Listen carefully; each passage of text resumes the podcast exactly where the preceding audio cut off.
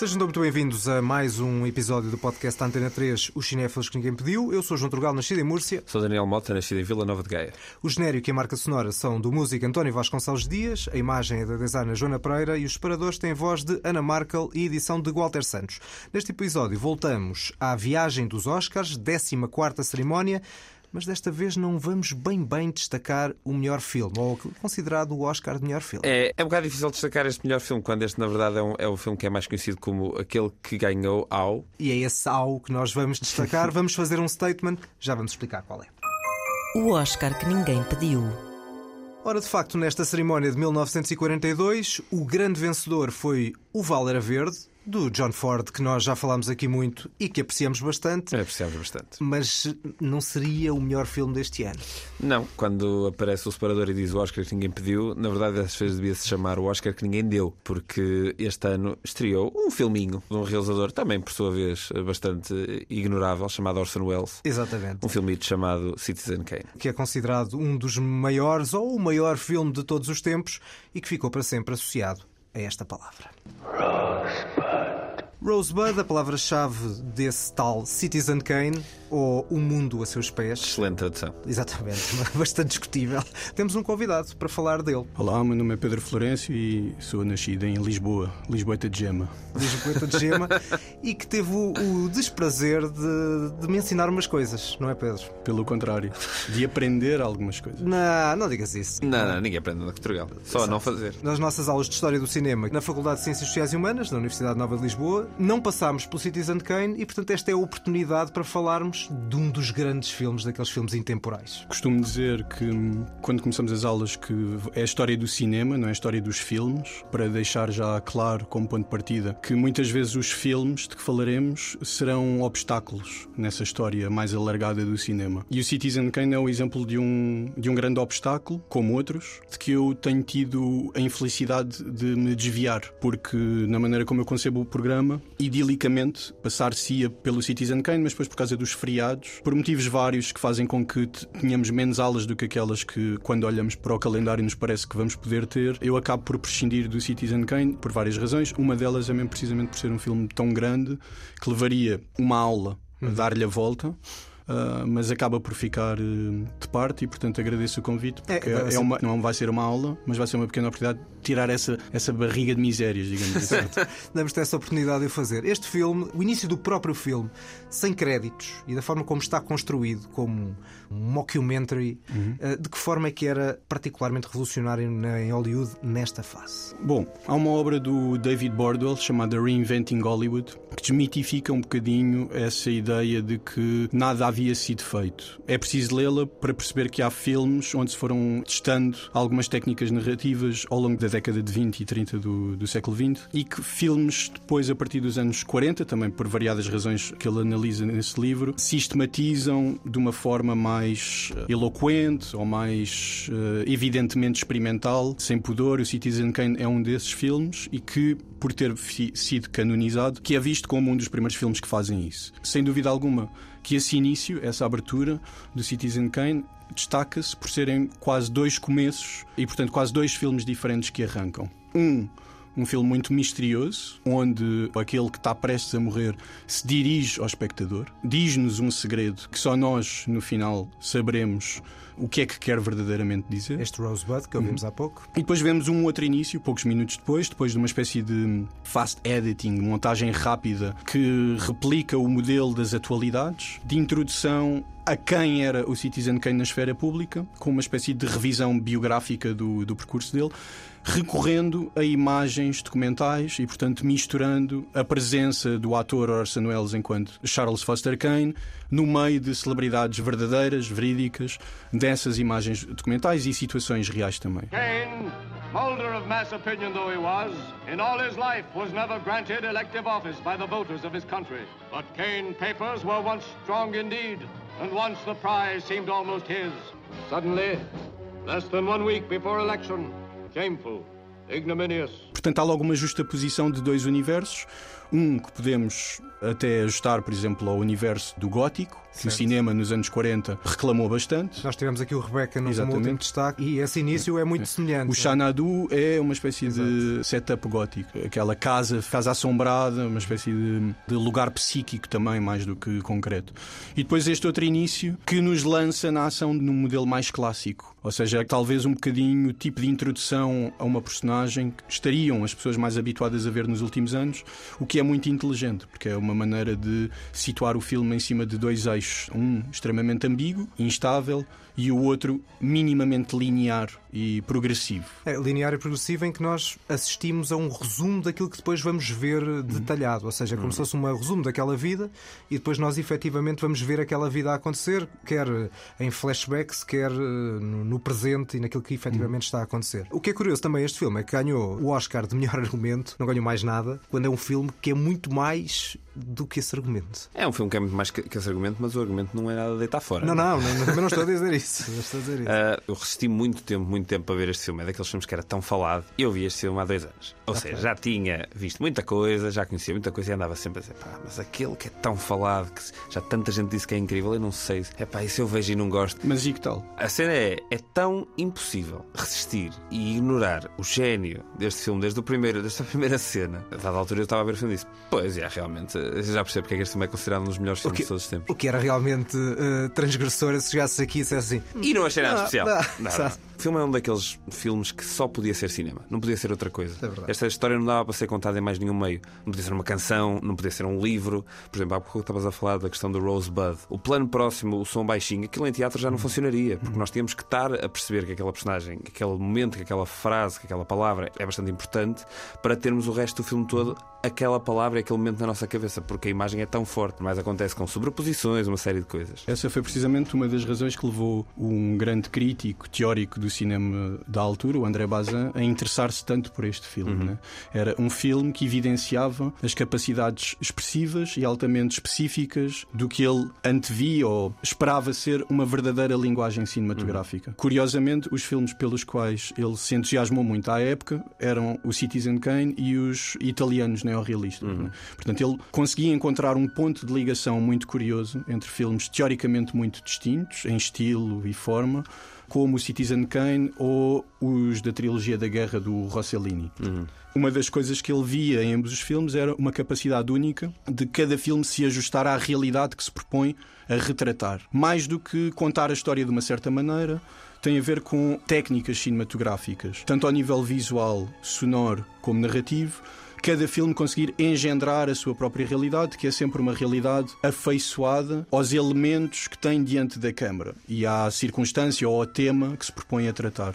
E o Citizen Kane e, em geral, o cinema de Rossellini, especificamente, se calhar, um Alemanha em Zero ou até depois um Viagem à Itália, são filmes que jogam muito com os elementos que têm ao seu dispor de uma forma quase renovadora. Dizendo só mais uma coisa, pegando no que o Daniel disse, que é Sim, poderíamos dizer que é um filme que se destaca por não poder ser nada mais para além de um filme, sendo que é um filme que canibaliza muitas outras eh, formas de mediação ou formas artísticas. Certo, vai buscá-las. é? Sim, era também o que o André, o André Bazin via como sendo uma das grandes especificidades e particularidades do cinema, era a sua, o seu caráter impuro. Claro. A possibilidade de ser teatro, literatura, Pintura. ah, pintura, ópera e até rádio, que é algo que eu acho que no Citizen Kane é maravilhoso, né? que é o, o ritmo radiofónico do filme. O Orson Welles também já tinha essa experiência da Guerra dos Mundos. é? Sim, Portanto, sim. E não, e não só, tinha uma, uma carreira em todas essas artes, mas em particular na rádio. E numa das coisas fundamentais em cinema é a montagem. Em muitas cenas ela é brilhante aqui e uma delas é esta. Do you know how long you kept me waiting last night while you went to the newspaper for 10 minutes? Emily, your only correspondent is the Inquirer. Sometimes I think I'd prefer a rival of flesh and blood. Oh, Emily, I don't spend that much time on the newspaper. It isn't just the time. It's what you print. Parece uma cena, e é um excerto apenas pequeno de uma coisa bastante maior, mas são várias cenas entrelaçadas e a forma como isso é executado é muito forte. Sim, é uma maneira de dar a ver o tempo a passar, fazer uma montagem sequence que associaríamos logo, por exemplo, às montagens de treino do Rocky Balboa. Exatamente. Né? Vemos seis meses compactados em três minutos ou menos do que isso. Aliás, essa capacidade de compressão é algo muito forte num filme como o Citizen Kane. não é? E a forma como joga com o tempo, constantes saltos temporais. E é mais uma vez uma das coisas que só pode acontecer em cinema. Essa manipulação temporal pode acontecer em teatro, por exemplo, mas exige um- uma travagem, uma mudança de cenário ou um dispositivo mais complexo. Em cinema basta colocar uma imagem a seguir à outra, Isso. basta ver um corte que tem logo que existir uma, uma mudança temporal. Existe logo uma noção de mudança temporal no próprio espectador. O que é mais curioso neste filme, existe uma série de realizadores e atores a falar sobre este filme, feita pelo EFI, pelo American Film Institute, e o que é mais engraçado é que cada um deles fala de uma coisa completamente diferente. De repente temos o Spielberg, ele fala especificamente do plano, que não sei o que é. Depois temos o Jeff Bridges, ele fala especificamente do ator que era o próprio Orson Welles. Depois temos o William Friedkin, ele fala da montagem. Depois temos não sei quem, fala da fotografia. E se há filme que a fotografia também é dissecada, analisada e sobrefalada, é o próprio Citizen Kane. Acho que é o único ainda que tem nos créditos iniciais o realizador e o diretor de fotografia lado a lado, o Greg Toland. Não sei se será o único, porque o John Ford também fazia questão de assinar hum, os filmes que fez com o Greg Toland. Hum, ok. O que diz muito sobre precisamente o que tu estás a E sobre a realçar. importância é? do Greg Toland Sobre a importância da, da visualidade. E na montagem estava um senhor que também se tornou bastante famoso. Sim. Estamos a falar de Robert Wise, o West Side Story, Música no Coração. Portanto, há aqui um conjunto de talentos não era apenas isso ao Orson Welles, obviamente. Era diretor de fotografia, era na montagem. E lá está, como dizias, o Greg Toland tinha trabalhado no Vinhas da Ira, que nós falámos também no último episódio. Outro belíssimo filme, para mim bastante mais interessante do que o Valera Verde, mas, mas, mas, mas já lá vamos. Temos aqui um, um biopic que era um biopic imaginário, mas que na verdade não era imaginário, não é? Falas do William Hurst, Sim, em quem o é filme se inspira, não é? Certo, certo. Aliás, o filme do Fincher, do Mank, veio focar-se sobretudo nessa relação de indexicalidade quase eh, biográfica no real, sendo que atribui ao argumentista, ao Mankiewicz, a verdadeira razão de ser desse interesse pela figura. William Hurst era um magnata, alguém que dominava a empresa eh, jornalística de uma forma esmagadora, ou seja, mais na, na vertente dos tabloides e da imprensa cor-de-rosa. Mas o Murdoch da altura, não é? Sim. E portanto era alguém que, sendo a imprensa um meio de comunicação com ainda mais influência na opinião pública e nos jogos políticos, se calhar do que hoje, era uma pessoa com um enorme poder nessa mesma esfera pública, portanto que servia muito bem para contar uma história de ascensão e queda e muito ressentimento. É verdade que vendo o filme do Fincher e lendo coisas sobre a origem do argumento do Citizen Kane, pode ser atribuído ao Mankiewicz. Pareceu-me que era justo atribuir-lhe essa dimensão observacional. Mas a verdade é que o magnata frustrado ou o imperador eh, tirânico, o ditador totalitário, é uma figura muito recorrente em todo o cinema do Orson Welles. E na história do cinema? É, e não só, mas especificamente no caso do cinema do Orson Welles, é uma coisa que está lá do início ao fim de uma maneira muito autorreflexiva, sempre de maneira muito hum, ambígua e variada. E estou a pensar desde a personagem que ele próprio interpreta como Quinlan no Touch of Evil, mas também naquele, na, outro na, naquele não interpreta e com a qual contracena no Chimes at Midnight. E explora sempre uma relação de quase de sadismo e masoquismo entre estas personagens e as outras que os rodeiam. Isso é algo que temática e narrativamente é muito forte no Citizen Kane, que é o facto de nós provavelmente nos identificarmos com o monstro que há dentro de nós, figurado de uma forma quase grotesca no, no percurso do, do Charles Foster Kane. Estávamos a falar da, da importância da visualidade no filme. Perde-se muitas vezes de vista a importância da dimensão sonora do filme, que foi um filme muito original do ponto de vista da captação sonora. Por exemplo, são muito famosos os contrapicados. Né? As câmaras que filmam de baixo para cima, mas muitas vezes fica de parte a importância que teve a maneira como o Orson Welles escondeu os microfones por trás daqueles tetos de esferovite que são vistos precisamente por serem filmados de baixo para cima, algo que não era nada comum no cinema clássico americano. Os planos americanos serviam precisamente, em grande parte, serviam para esconder a teia em que os microfones estavam por cima dos atores, distribuídos ao longo do cenário e que limitavam o movimento dos atores no plano. Isto foi um engenho que o Orson Welles arranjou para permitir que houvesse uma maior mobilidade dentro do plano, com um ponto de escuta específico que pudesse, ao estar visível no plano, não condicionava ao mesmo tempo o movimento dos atores. E depois há outras coisas curiosas, e há um certo em que a herança do quem está a ser discutida, com o advogado dele e o tutor, e vão ouvir esse plano, em vez de o ver, e perceber onde é que o microfone está. Too old to call me Mr. Thatcher, Charles. You're too old to be called anything else. You were always too old. In consideration thereof, Thatcher and Company agrees to pay to Charles Foster Kane as long as he lives. allowance. Há um ponto de escuta que é exatamente onde a câmara está. Portanto, o Orson Welles, quando está ao fundo, ouve-se como se estivesse lá ao, Ao fundo. fundo.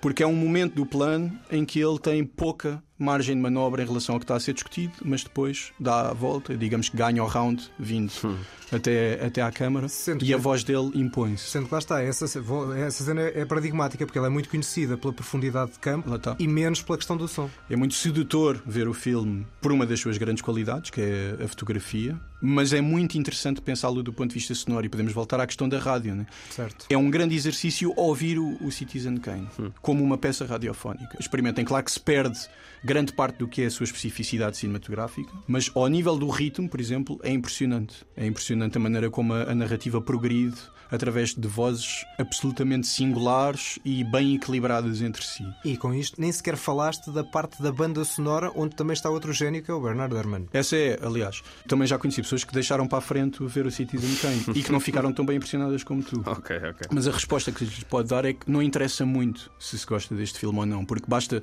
estar aqui um bocadinho a falar sobre ele de maneira minimamente informada para se perceber porque é que é um filme que abre tantas abas, né, tantos hiperlinks de interesse na história do cinema, Exato. Como nem que seja na constelação de figuras de que teve a, a felicidade de ser composto, diretor de fotografia, diretor artístico também, o diretor da banda sonora, etc. Certo. E, e não falamos, por exemplo, de atores. Há o Joseph Cotton, que era o primeiro filme que fazia, Uhum. portanto, a constelação de estrelas e de gente com imenso talento que nasceu aqui, em, em muitos Tudo, casos. é? tudo atores praticamente vindos do repertório teatral de Orson Welles. Portanto, o, o percurso que ele trazia antes do teatro serviu-lhe para jogar com relativa segurança neste filme, o que também é muito interessante porque lançou uma série deles, mas mais do que isso, ajudou a uma espécie de efeito surpresa quando o filme estreou, né? que é muita gente queria ver o Citizen Kane por causa do menino prodígio que era Orson Welles. Quando o filme começa e não há nenhum ator reconhecível naquilo que é um sistema baseado no, no, no- no valor da estrela de cinema, um star system, né? demorar em encontrar uma espécie de co-protagonismo no filme, para além do, da personagem principal, é uma tarefa relativamente desconfortável. O que tem muito a ver com a construção narrativa do filme, que é o facto de nós estarmos constantemente desamparados em relação à fonte mais credível que nos vai contar coisas sobre o protagonista. né? Portanto, é um filme que joga muito com essa falsa expectativa que os atores menos conhecidos ajudam a reforçar, porque distribuem o protagonismo entre si. Perante este brilhantismo do Citizen Kane, o vencedor do Oscar foi outro. Nós não vamos tomar muito tempo a falar dele, Não, mas não. o vencedor foi, de facto, John Ford, que era outro gênio, mas com um filme que se calhar menor. Why have you changed towards me? Why am I a stranger now? Have I done anything? No. The blame is mine. Há muita coisa boa no Valera Verde. Há muita Não- coisa boa no Valera Não Verde. discuto isso, mas também há uma boa novela para aqui. Você é o seu anti-melodramatismo, não percebo. não é nada disso, mas neste caso em específico. Mas também há caso- muita novela no Citizen Kane. Pois já. Ah, Também mas, há, aliás, há, mas mais bem há- polida. há- e hum, acho que estás a ser, se calhar, eh, injusto para com aquilo que no filme salta mais à vista. Ter vencido o Citizen Kane teria também uma- um, um preconceito natural face ao, próprio, ao que o filme é. Queria, mas sei lá, certeza que já existe um milhão de teorias acerca do porquê do, do Citizen Kane não ter ganho o melhor filme. Mas se calhar na altura em que o mundo estava, as pessoas estavam mais a precisar de uma história do, como How Green Was My Valley do que necessariamente uma história como o Citizen Kane, uma história mais Talvez. esperançosa, mais que levanta um bocadinho mais a moral, de, de pessoal a superar-se, etc. O Citizen Kane é um filme um bocadinho mais cínico, não é? um bocadinho menos. Uh, embeleza um bocadinho menos a condição humana, digamos assim. E experimental, lembrem-se, né? porque o Citizen Kane é um filme da RKO, que era uma empresa que estava relativamente eh, próxima, não da falência, mas das más contas. O All Green Was My Valley é uma produção Fox. É uma produtora que joga os Oscars. Certo. E que joga com realizadores que sabem jogar esse jogo. E o John Ford já tinha dado mais do que provas de que eram sempre um candidato Uhum. assíduo. Para não falar dos valores que estão em causa no filme. São coisas que tocam muito a sociedade americana e que levam a que esses filmes queiram ser também discutidos nos Oscars como uma espécie de espelho da sociedade. É, mas também não deixa de ser curioso que o, o John Ford venceu várias vezes o Oscar de melhor realização Ganhou eh, e, ganhou vez. aqui, e ganhou aqui. Foi a terceira vez. Mas eu creio que não venceu nenhuma vez, para além deste filme, o Oscar de melhor filme. O que não deixa de ser irónico. E não é o melhor. Depois, lá está. Lá está. Depois falamos do Vinhas da Falamos- Ira. Falamos do Vinhas da Ira, que é melhor que mais interessante que esse. Falamos do Rebecca, que também não é o melhor filme. Quer dizer, para ti é um dos Para melhores mim é um filmes dos do melhores do Hitchcock. Hitchcock. portanto. Que eu não acho que seja dos melhores filmes do Hitchcock.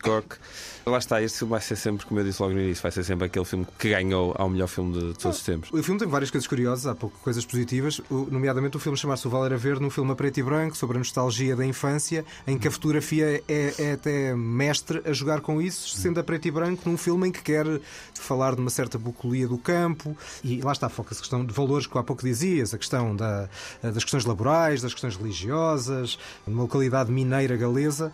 Só que depois tem um foco no miúdo, a par- a partir É do olhar a do partir miúdo. do, porto- do ponto de vista dessa personagem. É só que essa, essa criança acaba por desaparecer um bocadinho do- dos radares e o filme eh, passa a ser outra coisa que não essa. Uhum. Ou seja, eu acho que o filme vai. É bem mais interessante quando arranca e no, no, no- no ponto de vista com que começa do que depois na forma como finaliza. Mas, Eu- enfim, vale o que vale. Isso, aliás, são dois filmes muito interessantes ter um ao lado do outro, não por um ser melhor e outro pior, ou por um ter ganho e outro não, mas precisamente, por exemplo, através do, da dimensão do ponto de vista.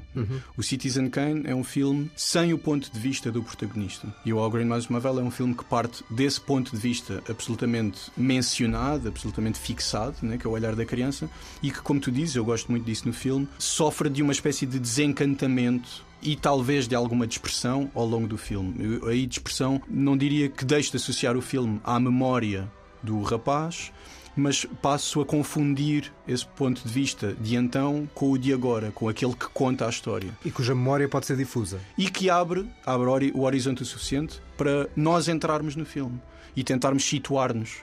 Porque é um filme que muitas vezes na música nos diz quão belo era o Val e que na imagem nos diz quão terrível era o Isso, Val. isso, e isso é uma experiência ambígua do cinema que eu e muita gente valoriza e onde eu acho que o John Ford deve ser muito valorizado. É alguém que jogava muito com isso. O meu filme preferido dele e o de muita gente também é o, o The Searchers, da Desaparecida, sobretudo por causa disso, por causa dessa ambiguidade estruturante, mas também um Stagecoach, que foi um filme que influenciou imenso o Orson Welles. O cinema é feito de diálogos. Exatamente. E cá está mais um. Pedro, muito obrigado pela tua presença, por esta aula extra sobre o Citizen Kane. Não, não, eu é que agradeço. Nota- tudo para tirar a melhor nota no teste.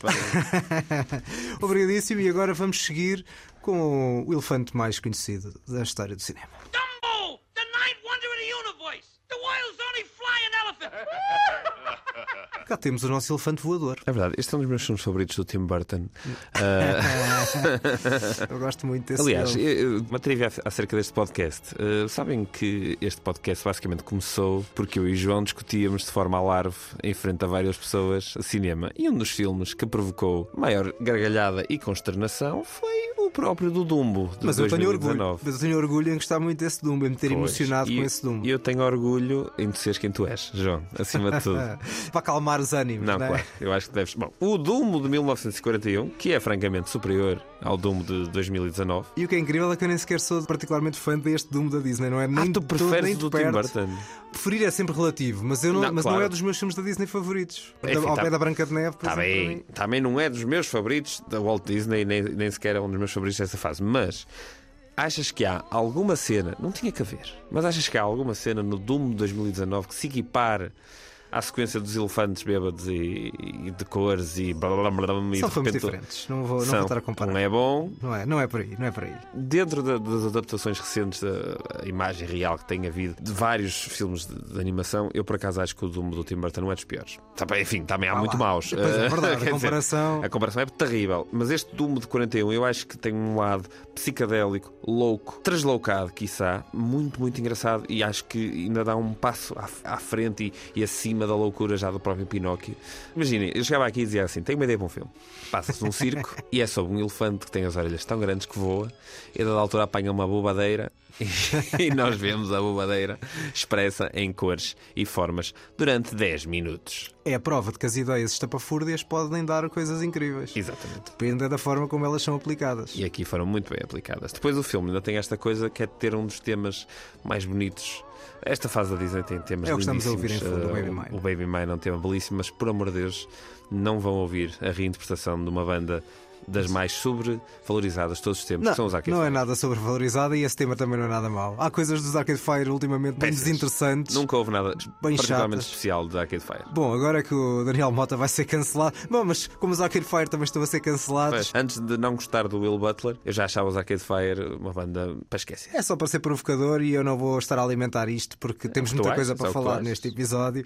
Uh, só dizer que o Baby Mine não venceu o Oscar de melhor canção. O Dumbo venceu apenas a banda sonora de, de filme musical. Na altura havia dois prémios de banda sonora, um para o filme musical e outro para vertente dramática, como existe agora nos Globos de Ouro para outras categorias, porque hum, a canção que venceu o Oscar é uma canção que tinha muito significado histórico. Tenham atenção à letra. A lady known as Paris, romantic and charming, has left her old companions and faded from view.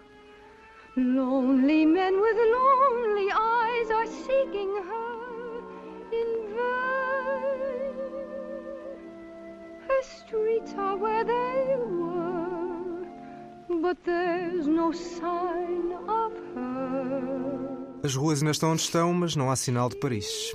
Uau. 1941. Já devem estar a imaginar o que é que estava a acontecer a Paris nesta altura. Bastante dentro de uma Segunda Guerra Mundial que estava a devastar eh, grande parte da Europa. Os nazis já tinham ocupado Paris e, tendo em conta esse contexto, era bastante lógico que este filme, ou a música deste filme, a chamada The Lost Time I Saw Paris, do filme Lady Be Good, eh, que fosse escolhida para ganhar o Oscar de melhor canção, que na verdade até era um pouco aldrabice, porque a música já tinha tido algumas versões antes, portanto não era uma música Uhum, original, original. feita para este filme, tinha sido lançada em- antes, é? já obviamente Paris estava tomada pelos nazis, mas depois foi utilizada neste filme e ganhou este Oscar e tem um significado muito simbólico. Nesta altura era um bocado impossível também fugir a esse tema, e a verdade é que este ano foi o primeiro ano de uma categoria que hoje em dia já é quase impossível imaginar os Oscars sem ela, que é de melhor documentário. Mais tarde hoje vamos falar de um nomeado deste ano para melhor documentário. Mas este ano, a primeira vez que o Oscar foi atribuído foi eh, atribuído a um filme canadiano, também foi o primeiro Oscar para o Canadá, eh, chamado Churchill's Island. The Straits of Dover. On one side, the greatest machine of conquest of all time.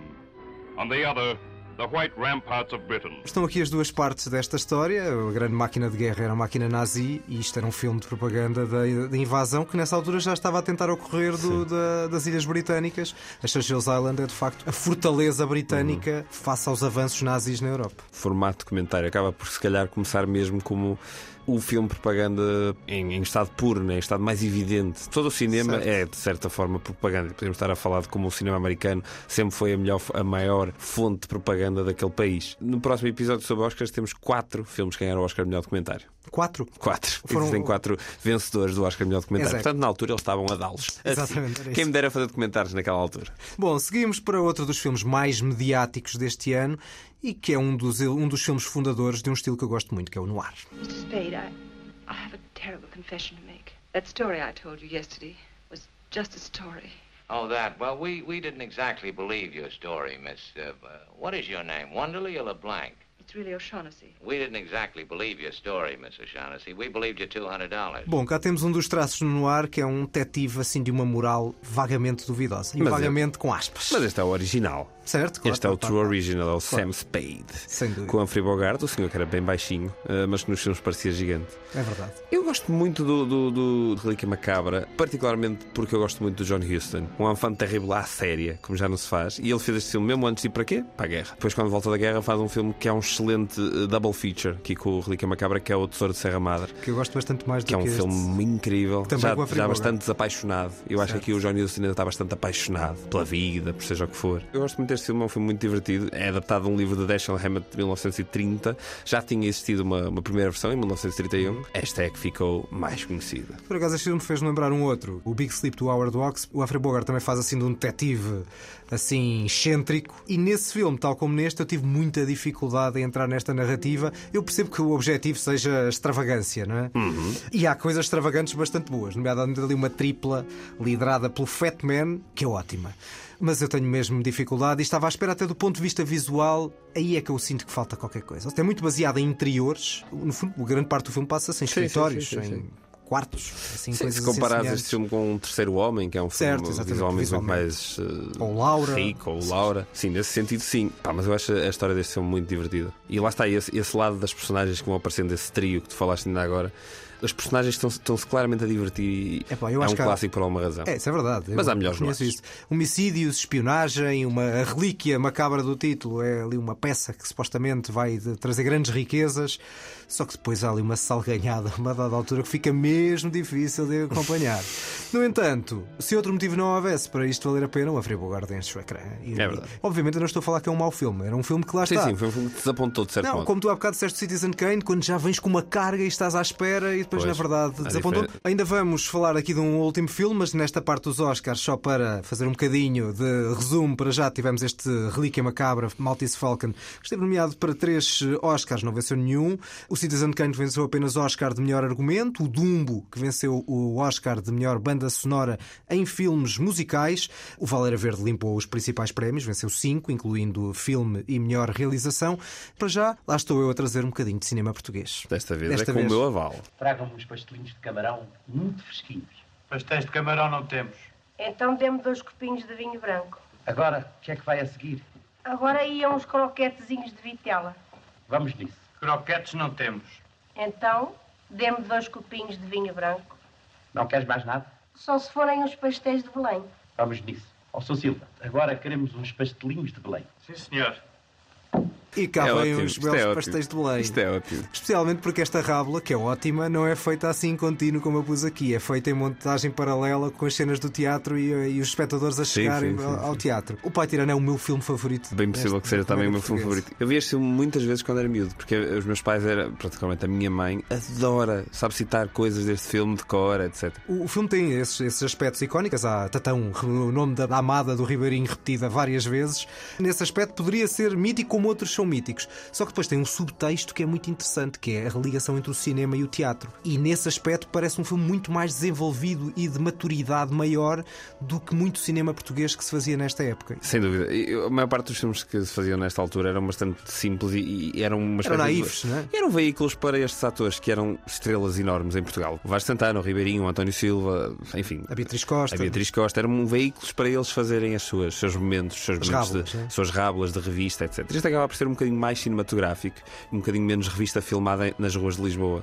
Não, e é quase autobiográfico. Muitos deles vinham do teatro para o cinema e é, no fundo, a relação entre estas duas artes, em que uma não tem que necessariamente substituir a outra, mas as duas mantêm-se e mantiveram-se ao longo do tempo. Portanto, Mas, há- tem mas esse há, cunho de há história. gags incríveis. Há aquele momento, já não sei quem é o ator, mas ele está na loja, desempenha uma espada e bam, arrebenta com os balões. Certo. Há uma série de coisas que são muito básicas, mas funcionam todas muito bem. É isso mesmo. O nome das personagens é o nome, a maior parte delas é o nome dos próprios atores, Uhum. que demonstra também esse dado autobiográfico.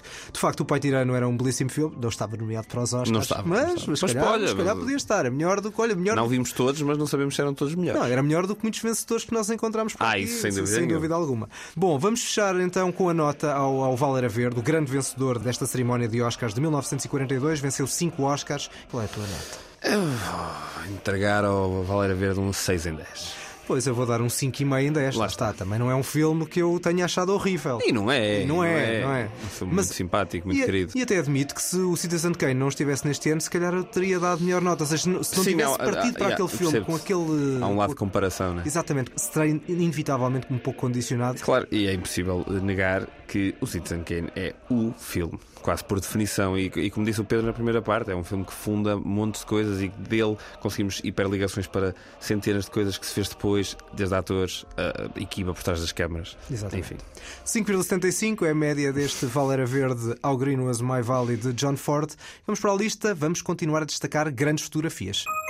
A lista que ninguém pediu. Ora, temos então a lista que ninguém pediu e hoje com uma pequena diferença em termos de número de eh, filmes que vamos destacar. E vai ser assim daqui em diante. Sim, daqui em diante nós reparamos que andávamos a fazer episódios eh, muito extensos por causa desta coisa dos Oscars. Queremos falar de tantos filmes que se estreiam em, em cada ano que depois eh, sobrava pouco tempo e tínhamos de fazer a lista a correr. Por isso agora reduzimos em um filme. Também não fizemos uma grande redução. Não, não. Mas mesmo assim preservamos dois tipos de escolhas. Podemos escolher dois filmes a não perder ou um mais um. Um a não perder Exato. e um a não ver. O tema desta semana, que é filmes com grandes direções de fotografia. Ainda pensei fazer, escolher dois filmes maus com excelente fotografia. Pensaste em inventar? É? Pensei em inventar ou criar algum tipo de, vá lá, subtexto, mas não inventei muito uh, e escolhi dois filmes que gosto muito e que têm fotografias, uh, digamos, apreciáveis. Eu também, lançando já assim um pequeno gancho, escapei a Roger Dickens e a Manuel Lubezki. Ah, eu também, dois eu também. maiores diretores de fotografia então, se das últimas se escapaste esses dois, eu posso já dizer que o primeiro filme que eu escolheria sempre para uma lista destas seria sempre O Árvore da Vida, que acho que é o filme mais influente dos últimos 10 anos, 11 anos. Não o coloquei porque é um filme subejamente conhecido e acho que já tem todo o destaque em mais algum. Então vamos lá, vamos lá à primeira escolha. A minha primeira escolha é um filme bem antiguinho, mas o Technicolor poucas vezes foi tão bem usado como neste filme. It's a bit late for apologies, isn't it? Yes,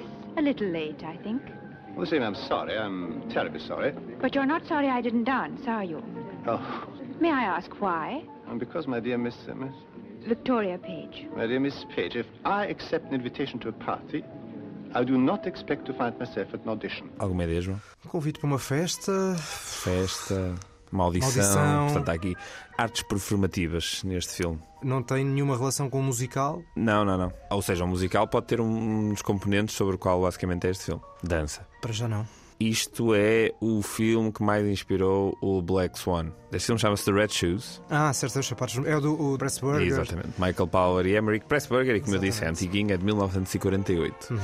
Houve um dia que me perguntaram assim: qual é a tua cor favorita? Pronto, é uma pergunta muito banal que se costuma fazer, não é? E eu fiquei sem saber uh, o que responder. Então a conclusão a que cheguei é que a minha cor favorita são as cores todas como elas aparecem neste filme do Michael Powell e do, e do Emmerich Pressburger. Ao contrário do costume, nesta lista nós temos um, uma outra posição na equipa a destacar, que é a direção de fotografia, e aqui a direção de fotografia é o Jack Cardiff, que trabalhou muito com este duo, dos quais todos os filmes eu podia pôr aqui numa lista de melhor fotografia. Já trouxemos aqui o, o A Metro of Life and Death. Que também é, tem uma fotografia incrível. Aqui o Red Shoes, eu acho que é elevado um bocadinho acima do, dos outros filmes que vi deles, porque é um filme que leva algum surrealismo, experimentalismo e expressionismo para uma fotografia a cores, cor abundante, cor extremada, as caras são sempre brilhantes, todos os cenários são exageradíssimos, toda a luz é muito vincada. Lá está, não é musical, mas tem alguma cenografia própria do género. Tem alguma cenografia própria do género e tem também uma série de sequências e uma série de cenas que são musicais, ou seja, são cenas de, de música com dança a acontecer, filmados de forma completamente diferente ao que nós estamos hoje em dia habituados a ver dança a ser filmada, ou seja, não há grandes recursos a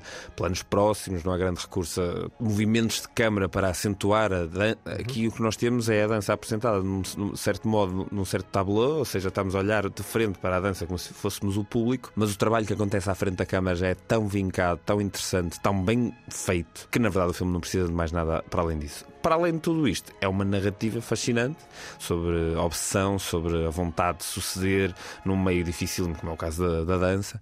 Mas, é. acima de tudo, para mim, se tivesse que destacar alguma coisa neste filme, era sem dúvida a fotografia. Sim, é um filme profundamente negro eh, e, nesse aspecto, percebo a ideia do Black Swan. Vai pegar na lógica do musical, mas com um ponto de vista pouco espalhafatoso de um ponto de hum. vista positivo, como muitas vezes associamos a uma lógica de um musical, um filme de dança, muito alegre, muito otimista. Claro. É coisa que neste caso não acontece. Não, não. Eu, eu, vi o filme, não, não foi um filme que me tivesse marcado profundamente, mas visualmente é marcante e diferente também nesse aspecto do que, do que nós estamos à espera de um filme deste género. Sim, lá está. É um filme de 1948. Tu já tinhas trazido há muitas listas atrás. Foi dos primeiros, foi dos primeiros. Uh, o A Matter of Life and Death, que já é um filme muito criativo, visualmente hum. e conceptualmente, e depois essa criatividade visual está ao serviço da narrativa, não é algo que acontece porque acontece. E este filme é igual. Uh, o Paul e Pressburger são dois realizadores muito, muito, muito bons e é, é um duo a descobrir. E depois a carreira a solo do Michael Powell também nos trouxe dois ou três filmes muito interessantes. Muito bem, seguimos para a minha primeira escolha e vamos recuar mais um pouco no tempo. Ainda mais? Uh, ainda mais. Eu acho que esta é a minha escolha mais antiga. Não vai ficar fácil para ti tentares adivinhar através deste certo, mas cá vai.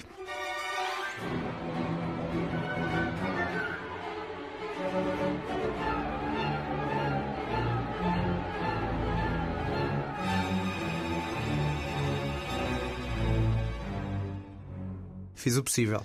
Porque o filme é mudo. Portanto, estamos a falar de um filme cuja fotografia tu queres destacar muito. Quero destacar bastante. Mas aqui há um, uma componente histórica. Não, não é só uma boa fotografia, como também é um filme histórico é um na, filme, na é um direção filme, de fotografia. É um filme pioneiro em termos de um movimento cinematográfico. Mais propriamente, o expressionismo alemão. Hum, então estamos a falar do gabinete do Dr. Caligari? Precisamente. Pô, Exatamente. Toma lá. Era isso mesmo. Ora bem. A minha próxima dica ia ser que é um filme que é de tal forma pioneiro que até deu eh, nome a um livro em que também é referido Hitler. porque é o livro, o livro do Krakauer, que é de Caligari a Hitler, tinha uma tese bastante polémica de que uh, este expressionismo e estes filmes uh, expressionistas, e em particular este, uh, mostravam uma espécie de desejo do povo alemão por um autoritarismo nazi, que já estava meio vincado nos anos 20. Este filme é de 1920, realizado por Robert Wien, e fotograficamente o filme é particularmente imponente em várias coisas, nomeadamente nas cores, porque estamos a falar é de. Pintado. É pintado, pintado, exatamente, é isso mesmo. Ou seja, pintado com vários tons cromáticos, que em várias alturas, e não é gratuito, isto tem um contexto narrativo, uhum. há uma partes pintadas a amarelo, outras partes pintadas a vermelho, ou seja, é um tipo de cor, para quem não está familiarizado com este estilo, quer dizer, a cor já existia nos primórdios, só que não era a cor, digamos, natural, uhum. era, era a cor pintada, era o cenário, era Pintava-se literalmente negativo. Era monocromático, vá. E esta fotografia, para além disso, ou seja, o filme é visualmente muito marcante e não é só por causa da fotografia. O lettering dos intertítulos, dos fantasmas, os duplos e toda a exuberância que também, evidentemente, vai aos próprios cenários do filme, né? que, são, claro. que são muito ricos. Num filme que marcou muita coisa daqui em diante, não só o expressionismo, muito filme de serial killer pode ter começado por aqui, uhum. porque o que nós temos aqui é, uma, é um hipnotizador que é suspeito de, de matar uma série de pessoas, mas também o filme pode ser, sem revelar muito, uma distopia autoritária. Uhum Uhum. Um filme que joga com as questões da mente e podemos encontrar aqui aspectos disto, deste filme, de David Lynch, a Seven, ao teu adorado Joker. Para quê? Sabe? Faz isto só para provocar discussão. Eu não, eu não vou entrar nesta. Não, é só, é só para deixar a deixa, porque de facto o Joker acho também. Há, é há muita é coisa. Há muita... Antes do Joker filme, o Joker uh, banda desenhada sim, e sim. o Joker personagem é claramente Exatamente. inspirado em parte pelo visual deste filme, sem dúvida nenhuma. Exatamente. E percebe-se a ideia do Krakauer de que havia aqui uma lógica de, de um lado perturbador, tendo em vista aquilo que nós sabemos da história do nazismo. Mas também, quer dizer, houve o Seven e agora surgia um serial killer com base no Seven, que matava com base nos pecados mortais, isso não queria dizer que o Seven fosse responsável por. Claro. É? Quer dizer, se as pessoas se inspiram no cinema para algo negativo, isso não tem que ser necessariamente que tenhamos que ligar diretamente uma coisa à outra, não é? Não há uma causa e efeito muito evidente. E é um belo filme que também tem um twist final impressionante, impressionante para a época, que terá também trazido muito legado, e é mestre a manipular o espectador porque é um filme de terror psicológico, ao mesmo tempo que é uma experiência psicadélica, e tudo isso, no fundo, era o que eram os filmes do expressionismo alemão, de forma muito vincada. Portanto, se não conhecem este filme, O Gabinete do Dr. Caligari, vão ver e vão ver outras coisas do expressionismo alemão que vale muito a pena. Só para clarificar aqui a ligação, que é muito, muito clara entre este filme e o Joker personagem, uhum. uh, o ator que faz aqui do sonambulista, Conrad Veidt, uh, mais tarde fez um filme chamado The Man Who Laughs e uh, basicamente a sua personagem tinha uma condição em que estava perpetuamente a sorrir a sorrir exageradamente. E essa imagem do Conrad Veidt a sorrir foi a imagem, uma das imagens utilizadas na concepção do, do vilão do Batman original, o Joker. Então a ligação é mesmo, a ligação é mesmo, é mesmo real. real, não através deste filme, mas através do ator que entra neste filme. Esse ator e o Werner Krauss, que é o que faz, portanto, temos um hipnotizador e um sonambulista, olhar para a cara deles uh, mete logo algum medo. Portanto, Sim. mas é, lá está, quis destacar esta parte fotográfica porque isto, em termos visuais, é, é, é particularmente revolucionário. Lá está, e é incrível em 1920, não é? Sim, exatamente. ver essa parte. Exatamente. Seguimos para a tua segunda escolha. Saltamos uns valentíssimos anos para a frente para o último filme de um dos grandes diretores de fotografia de todos os tempos e, para mim, o último grande filme deste realizador em particular. I'd like to apologize for what happened, especially to you, Paul. We lost a good man last night. You think it's funny? Try again. I'd, I'd like to apologize. You would like to apologize?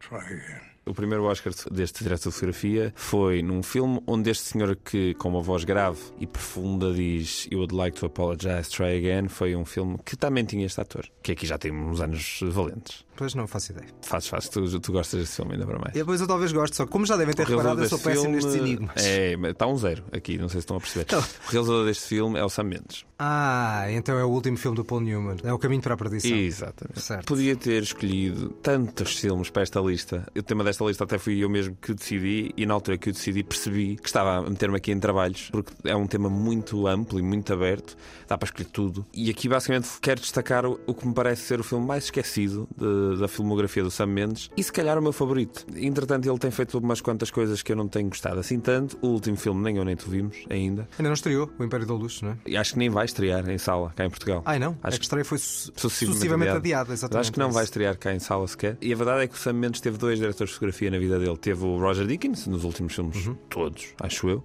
E aqui teve um senhor chamado Conrad L. Hall, que antes deste filme tinha feito coisas insignificantes como o Butch Cassidy and the Sundance Kid, com como o In Cold Blood, coisinhas Lá está com o Paul Newman, não é? Com o Paul Newman, lá está. E foi aí que ele venceu o primeiro Oscar.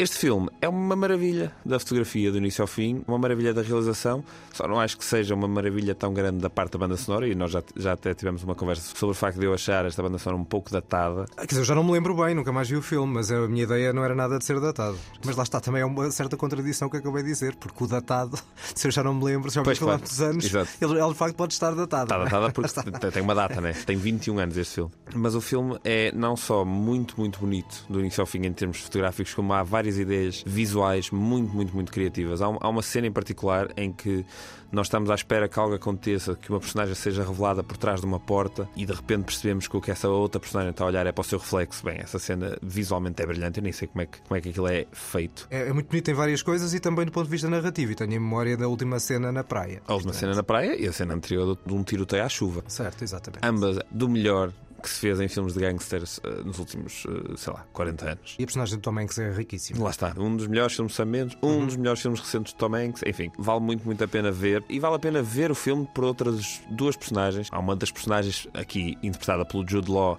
que é uma personagem fascinante e o Jude Law está muito, muito bem no filme. E o primeiro plano em que ele aparece é um vertigo shot, aquela técnica desenvolvida pelo Hitchcock para o vertigo, e esse plano é logo brilhante. E depois, no meio destes atores todos incríveis, há um Daniel Craig a mostrar que é muito mais que um James Bond, acho que já ninguém tem dúvidas disso. Mas este filme ele era muito novinho e mostrava muito do que ainda vinha para aí. Daniel Craig também já mostrou isso com Fincher. Com Fincher, com com, Millennium. com Layer Cake, com o Spielberg, com o Nick. Enfim, é de ver. Road to Perdition, Caminho para a Perdição, é um filme um bocadinho esquecido e que não seja por mais nada, vão ver pela fotografia. Muito bem, eu vou ficar mais ou menos no mesmo momento temporal do que tu nesta minha segunda escolha e novamente sem diálogos. Este filme tem diálogos, mas eu não vou precisar de diálogos para tu facilmente acertares que filme é este. Y así pasan los días y yo desesperado y tú, tú contestando, quizás, quizás, quizás. É o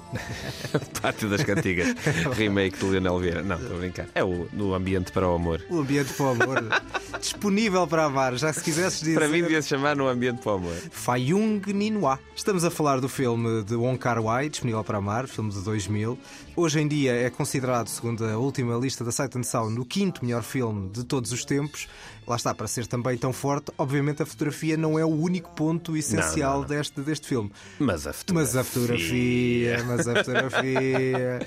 Eu acho que podíamos ter feito isto, este episódio quase todo. E é que é curioso, porque tem uma precisão, parece muito asiática em várias coisas, Uhum. na montagem, mas também se calhar até na própria riqueza visual, só que depois o diretor de fotografia não é, Não, não. É, não é asiático. É um caso curioso. O Christopher Doyle, um australiano, é o, é o diretor de fotografia da grande maioria dos filmes do Wong Kar Wai e o grande responsável pelo quão impactante e quão forte são os visuais que o Wong Kar Wai põe sempre na, na tela. Uhum. E a verdade é que é uma fotografia que influenciou um sem fim de realizadores e nota-se muito a influência da fotografia. Há pouco falei do Tree of Life e nota-se muito a influência da fotografia depois no- nas obras que o sucedem, não necessariamente só no cinema.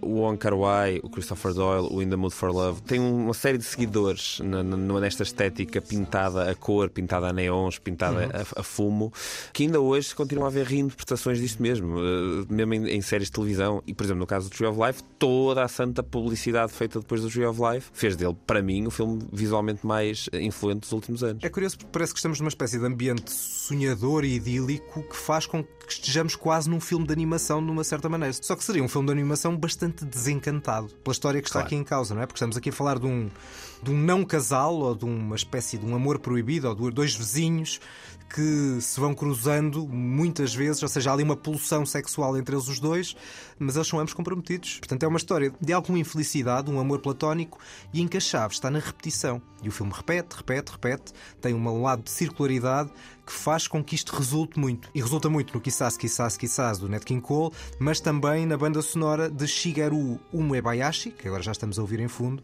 e que é uma maravilha também. Ou seja, o argumento desta história é muito simples e podia ser uma bela pessegada. Só que não é. De todo. Estar em quinto parece um bocado um exagero, mas sem dúvida nenhuma que é um grande filme, é um filme a ver, e se nunca viram, é um filme a ver. Certo, exatamente. A ver com olhos bem abertos. Porque a é? fotografia. Exato, com olhos deslumbrados, não é? Exato. Vai ser. É, E vai-se é mágico revelando. E olhos, essa é repetição isso. que tu fala- Uhum. falas é uma das coisas que no filme, se- ao repetir, o filme vai-se revelando ainda mais e as cenas vão-se revelando ainda mais. E aqueles becos, aquelas escadas, o facto dela levar na mão um objeto. Certo. E às vezes lá está, tem diálogos, eu não pus aqui nenhum, mas às vezes não é preciso diálogo nenhum. E há partes em que só o ambiente sonoro uh, chega para construir, lá está. E essa precisão asiática é fundamental para isso. Bom, vamos à revisão desta nossa lista, mais curtinha agora em episódios de Oscar. Ora bem, os meus dois filmes são Red Shoes, Sapatos Vermelhos, de 1948, realizado por Michael Powell e Emmerich Pressburger, com direção de fotografia de Jack Cardiff, e Road to Perdition, Caminho para a Perdição, de 2002, realizado por Sam Mendes, com direção de fotografia de Conrad L. Hall. Ora, os meus são desde Gabinete 10 Dr. Caligari, o Gabinete do Dr. Caligari de Robert Vine de 1920, com fotografia de Willy A. Meister. Qualquer coisa assim. Qualquer coisa assim parecida. E ainda o disponível para amar, Fai Yung Ninoa, de Wong Kar Wai, de 2000, ou seja, os meus filmes estão separados 80 anos no tempo. Tem a fotografia do eh, australiano Christopher Doyle. E vamos para as notas finais. O toca e foge que ninguém pediu. Ora, neste caso temos três notas e curiosamente as três são partilhadas. Pois é. Nunca tinha acontecido isto. Vamos começar, se calhar, por Laura Poitras. Vamos começar por Laura Poitras e pelo filme All the Beauty and the Bloodshed, Toda a Beleza e Carnificina, um documentário sobre a fotógrafa Nan Goldin. Fotógrafa Eh, e não só, não é? Sim. Fotógrafa ativista. Aliás, esse é exatamente o ponto. Exato. E é, e é a riqueza da vida dela, uma riqueza muito trágica em vários, em vários pontos da vida. A história dela sozinha já dava um documentário. E acho que é um bocado essa a questão. Existe aqui um, um bocadinho dois documentários enfiados num. Ao mesmo tempo, o lado da contemporaneidade também é o que traz o interesse ao documentário. Nós vemos aqui a história da vida da Nan Goldin, que é muito intensa e muito visceral, contada de uma forma muito seca pela própria. Ao mesmo tempo que essa história nos é contada, também nos é contada uma ação de ativismo, ou várias ações de ativismo que a própria Nan Goldin tem estado a liderar para derrubar uh, a farmacêutica que está por trás da criação do Valium, em que, enfim, é uma droga nos Estados Unidos e no resto do mundo um bocadinho todo. E a Nan Goldin lidera uma... Uma, uma equipa. Uma equipa que, uma- que uma- um dos objetivos é deitar, por exemplo, abaixo o nome dos séculos dentro de museus, como, por exemplo, o Met. Sim, porque eles eram filantropos e, portanto, para além da questão da, da indústria farmacêutica, tinham esse lado de patrocínio de arte, digamos Exatamente. assim. Acho que o problema do filme é, não, não sei bem porquê, mas há ali uma junção das duas realidades, está dividido em capítulos e cada capítulo tem duas partes. Uma parte que é um momento da vida da Nan Uhum. Goldin e uma parte tem a ver com este episódio específico dos opioides e dos secklers. Em formas completamente diferentes. A primeira parte é muito seca e apenas e só com imagens de arquivo, nomeadamente fotografias da própria, e uma narração da Nan Goldin. E depois há uma segunda parte que é em documentário mais ou menos convencional, com testemunhos, com ações de contestação, com uma estrutura muito convencional, ao contrário da primeira parte. E eu não vejo muita lógica narrativa na mistura das duas coisas. Ou seja, as duas coisas podiam estar ligadas Eu acho é assim. que não há mistura suficiente. Exatamente é isso. Na seja, própria edição. Acho que é mais isso. podiam estar ligadas, no fundo, um culminar de uma vida que agora está dedicada a este ativismo com esta situação específica. Mas eu acho que isso não consegue ser muito bem transposto. É isso, não há uma ligação direta entre as duas coisas. E, e a verdade é que a Nan Goldin torna-se uma ativista depois da vida lhe acontecer de uma certa forma, Uhum. e é o facto dela ser uma pessoa com um talento visual muito grande e esse talento visual ter estado aliado à vida que lhe aconteceu, isso é o que fez dela uma fotógrafa tão especial. Porque quando a Nan Goldin começa a fotografar, a fotografia a cores não era uma fotografia entendida como uma obra de arte. Apenas a fotografia a preto e branco, apenas essa é que era só captando a luz e os tons de luz, reduzindo ah, a fotografia apenas a esse elemento. E de repente ela traz a fotografia a cores de uma forma muito mais despojada e até um, um certo lado documental que acaba por acontecer, porque aquilo é de facto a vida dela. Uma vida que tem, ao longo desse percurso, sida, suicídios, violência doméstica extrema, o frenesim da, da Nova Iorque alternativa, uma infância completamente excêntrica que inclui orfanatos. Portanto, é uma vida riquíssima e muitas vezes no pior dos sentidos. Sim, e aquela Nova Iorque extrema dos anos, fim dos anos 60 e início dos anos 70, que já, já foi várias vezes tratada em cinema. E temos a Nan Goldin, temos o próprio Robert Mapplethorpe na mesma altura. Uhum. A Patti Smith, não é? A própria Patti Smith. Existe um- uma mitologia em volta da- desta Nova Iorque destes anos que hoje em dia acaba por se glorificar que é. De facto, de lá saíram grandes artistas, mas era uma zona, era um espaço profundamente negro para se viver. E eu acho, por acaso, o momento deste filme que mais me tocou e mais me emocionou. Há um momento com os pais da Nan Goldin, mais tardio. Esse momento em si pareceu-me particularmente forte. Até porque quebra a essência Sim, da, sim. da história dela, que é que lá está, só com fotografias. E ali sim há um momento filmado. E é a primeira vez que ouvimos claramente uma perspectiva que não é a dela. Uhum. E a verdade é que, por muito que ela domine essa perspectiva, a vida dela é feita de controlar e exibir a sua própria perspectiva. E ali, de repente, temos uma perspectiva externa, uma perspectiva que já está a reconsiderar muita coisa que foi para trás, uma perspectiva melancólica, triste. E esse é o momento mais forte do documentário. E nem sequer é necessariamente criado para o documentário, é uma entrevista feita pela Nan Goldin há sei lá quantos anos. Esse momento aí, de uma espécie de contextualização e, e reposicionamento do próprio espectador em relação ao que lhe aconteceu para trás e em relação aos pais dela, esse momento eu achei particularmente eficaz. Completamente de acordo. Eu acho que falta a presença da Laura Poitras, que, por exemplo, estava muito vincada no Citizen Ford sobre o Edward Snowden, era cine verité, ou seja, Sim. ela estava. Havia ativismo da própria documentarista. Eu aqui sinto que ela é mais espectadora do Uhum. que propriamente há uma intervenção da parte da realização. Apesar disso, obviamente, esta história é fortíssima e é um documentário que vale a pena. Claro. Seguimos para o cinema italiano. Tu viste um filme, vi outro. Exatamente, vimos coisas diferentes. O Interdito a Cães Italianos, que é um filme que está nos cinemas. Tenho trazido muita bonecada e agora trago Eu mais tô- um eu tô a bocadinho. gostar, tô é a gostar. É uma coprodução uh, luso-italiano-francesa, portanto há também animadores portugueses nesta, nesta Há história. isso aí no meio. Que é sobre uma história muito pessoal da família do realizador, o Alain Hugueto. Outra história também rica, que envolve guerras, isolamento, migrações, mortes.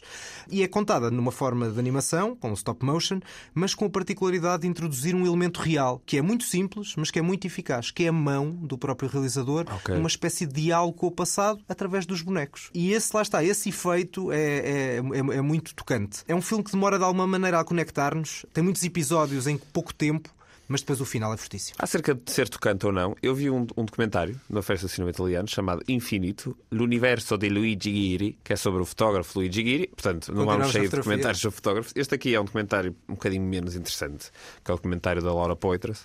E é sobre Luigi Ghiri, um fotógrafo italiano, que se tornou conhecido porque as suas fotografias, à primeira vista, eram altamente simples e banais. E ele nem sequer é um artista contemporâneo no sentido em que as recontextualiza ou contextualiza com uma grande explicação metafísica, ou seja, o que for do que está ali a acontecer, simplesmente ele fotografava o que via. E a verdade é que o domínio que ele tem dos espaços, da luz, das perspectivas, é muito singular. Eu aproveito para recomendar, se quiserem ir ver uma exposição que está no CCB do próprio Luigi Ghiri. Ahm, é uma, é uma sala apenas com, sei lá, 40 obras, 50 obras. Ah, o fotógrafo morreu há 30 anos, mas vão ver porque as, as fotografias têm sempre qualquer coisa de interessante para nos contar e consegue sempre haver uma narrativa dentro daquela fotografia. Lá está. Falámos da Nan Goldin, uma, uma fotógrafa em que a marca da vida dela naquelas fotografias é muito evidente, é muito vincada e ela não fotografava o banal. E aqui estamos a falar de um fotógrafo que fotografava o banal de uma forma extremamente interessante porque ele era uma pessoa extremamente interessada. E se há alguma coisa que este documentário faz bem, é isso. A estrutura do documentário não é particularmente interessante. Basicamente, o que faz é tem uma série de depoimentos que são alinhados. É apenas género. Personagem 1 fala, vai falar sobre uma parte da vida do Luigi Ghiri, série de fotografias. Personagem 2 fala. E essa estrutura muito linear, muito estanque, não me permitiu absorver mais eh, do que seria o documentário, para além de- do interesse de conhecer a obra e conhecer a fotografia e conhecer a personagem de Luigi Ghiri. Depois da imagem, fechamos com som e com In Memoriam. In Memoriam, parece propósito, o último Uhum. episódio falámos dele, apesar de ter havido aqui uma ligeira falha da minha parte, em que eu atribuí a banda sonora toda do After Yang ao Ryuichi Sakamoto, que não é. Mas tem a música principal. Mas tem o tema principal e lá foi o Ryuichi Sakamoto, que eu acho que ambos temos bastantes memórias eh, cinematográficas e não só deste compositor, pianista, artista japonês. Curiosamente, nunca vi o filme cuja banda sonora é a mais famosa, que é o, O Feliz Natal, Christmas, nunca viste? É um- Nunca vi. Não sendo um filme brilhante, é surpreendentemente bom o Sakamoto no papel e o próprio Bowie no papel do soldado que está do outro lado. E é um filme que acaba por ser um artefacto da época dele muito curioso.